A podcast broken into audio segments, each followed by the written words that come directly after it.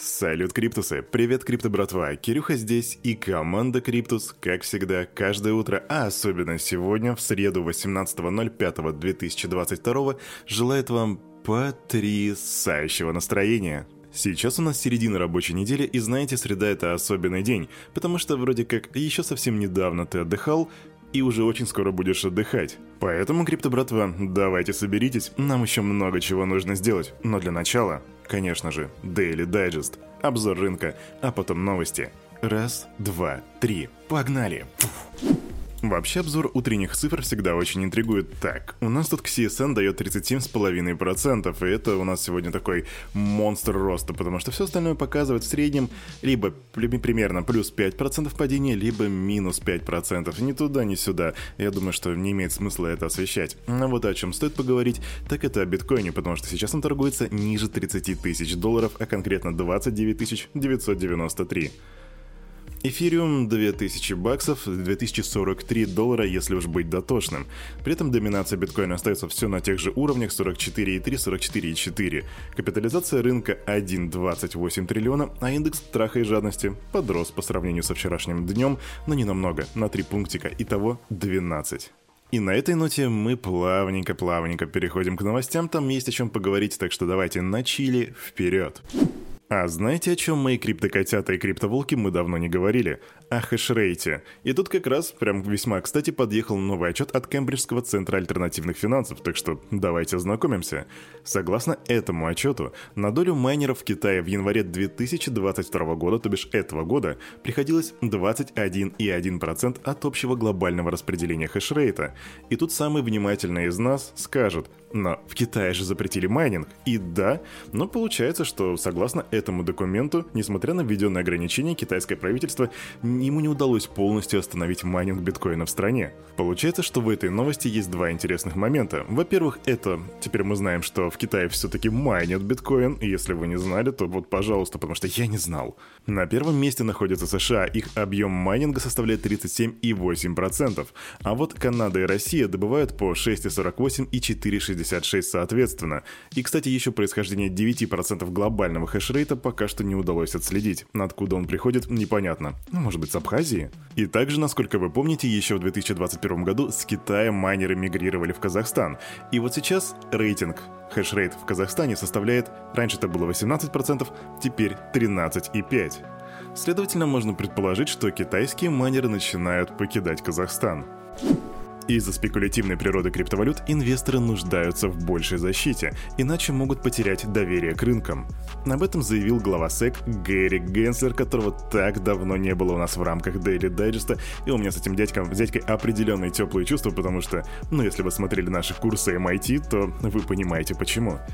Как правило, покупатели криптовалют не получают того объема информации, как это характерно для других классов активов, считает чиновник. Например, это касается используемых торговых платформ или того, действительно ли пользователи владеют средствами в своих цифровых кошельках, так добавляет Генслер. У нас есть основополагающая сделка. Вы, инвесторы, можете сделать выбор касательно приемлемого риска, но предполагается, что раскрытие информации должно быть полным и честным. Люди не должны вам лгать. Так сказал Генслер в ходе ежегодной конференции финансовых регуляторов в Вашингтоне. Гэри Генслер, ребята, это старый волк финансовой системы. Это человек, который прохавал финансы с самого низа до самого верха, и он прекрасно понимает, как и что работает. Да, к нему очень много претензий, да, он сейчас находится на очень высокой и ответственной должности. Но то, что его в действительности сейчас волнует, это защита прав инвесторов. И хоть он и политик, я склонен в этом вопросе ему доверять. Хотя, с другой стороны, политика испортила немало хороших людей. Ну да ладно, мы отвлеклись. В чем, собственно, идея? По его словам, рынки криптовалют считаются децентрализованными, но в реальности большая часть активности происходит на нескольких крупных торговых площадках. Наряду с эмитентами токенов эти площадки должны взаимодействовать с SEC для улучшения отраслевых правил и информирования потребителей.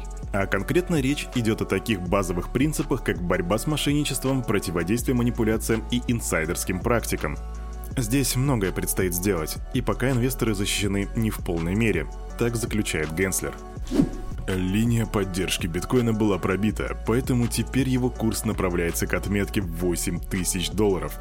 Так уверен а, SEO Euro Pacific Capital и известный критик криптовалют Питер Шиф. На графике есть двойная вершина головы и Извиняюсь. Угрожающее сочетание. Нас ждет длинный путь вниз. Так написал Шиф. Короче, ребята, согласно данным от Питера Шифа, серьезным данным, биткоин может достичь ценовых показателей 8 тысяч долларов.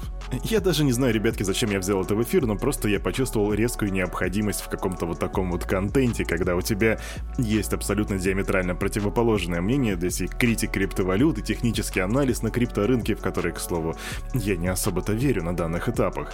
Просто этот дядька, он настолько, не знаю, популист. Например, в марте он заявил, что криптовалюты не могут быть использованы для хеджирования от инфляции. И, по его мнению, биткоин является финансовым пузырем, который однажды лопнет.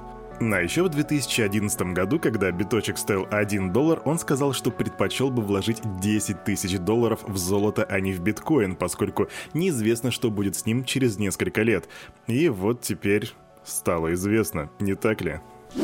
Ну что же, самое время поговорить про Terra. Соучредитель Terraform Labs Док Вон предложил провести хардфорк сети. Предложение по управлению блокчейном будет выдвинуто сегодня, 18 мая. Новая цепочка блоков не будет привязана к токену Terra USD, который обесценился на прошлой неделе. При этом старый блокчейн Terra продолжит свое существование, но сменит название на Terra Classic и тикер будет LUNC, вернее LUNC, вот так вот. Если предложение будет принято сообществом, то запуск нового блокчейна состоится 27 мая. И тут даже есть своя токеномика, о которой я рассказывал вчера и напомню сегодня. Новые токены Луна будут раздаваться держателям LUNC, UST и основным разработчикам Terra Classic. Количество новых токенов составит 1 миллиард, 25% из которых пойдет в пул сообщества, 5% на основных разработчиков, а 70% на различные снапшоты в мае. Плюс там еще не что-то будет зависеть от обстоятельств и пока до конца непонятно. Голосование пройдет уже сегодня, так что, думаю, завтра нам будут известны результаты. Но, кстати, у нас уже есть результаты предварительного голосования. Давайте посмотрим. Большинство участников сообщества Terra не поддержало идею хардфорка сети. Это следует из данных предварительного голосования на форуме по обсуждению вопросов исследований и управления. На момент, пока Кирюха это говорит, 90% из 1765 участников опроса не поддержали проведение хардфорка. Причем надать свой голос может любой желающий, вне зависимости от наличия токенов управления Луна. И я еще раз напомню, что официальное голосование пройдет сегодня, но что-то мне намекает нет. А, да ладно, посмотрим. А на этом, на это утро, у парня за микрофоном все. С вами, как всегда, был Кирюха, и команда Криптус желает вам потрясающего настроения на весь оставшийся день. И помните, все, что здесь было сказано, это не финансовый совет и не финансовая рекомендация. Обязательно делайте свой research, прокачивайте финансовую грамотность и развивайте критическое мышление. Услышимся завтра. Пока.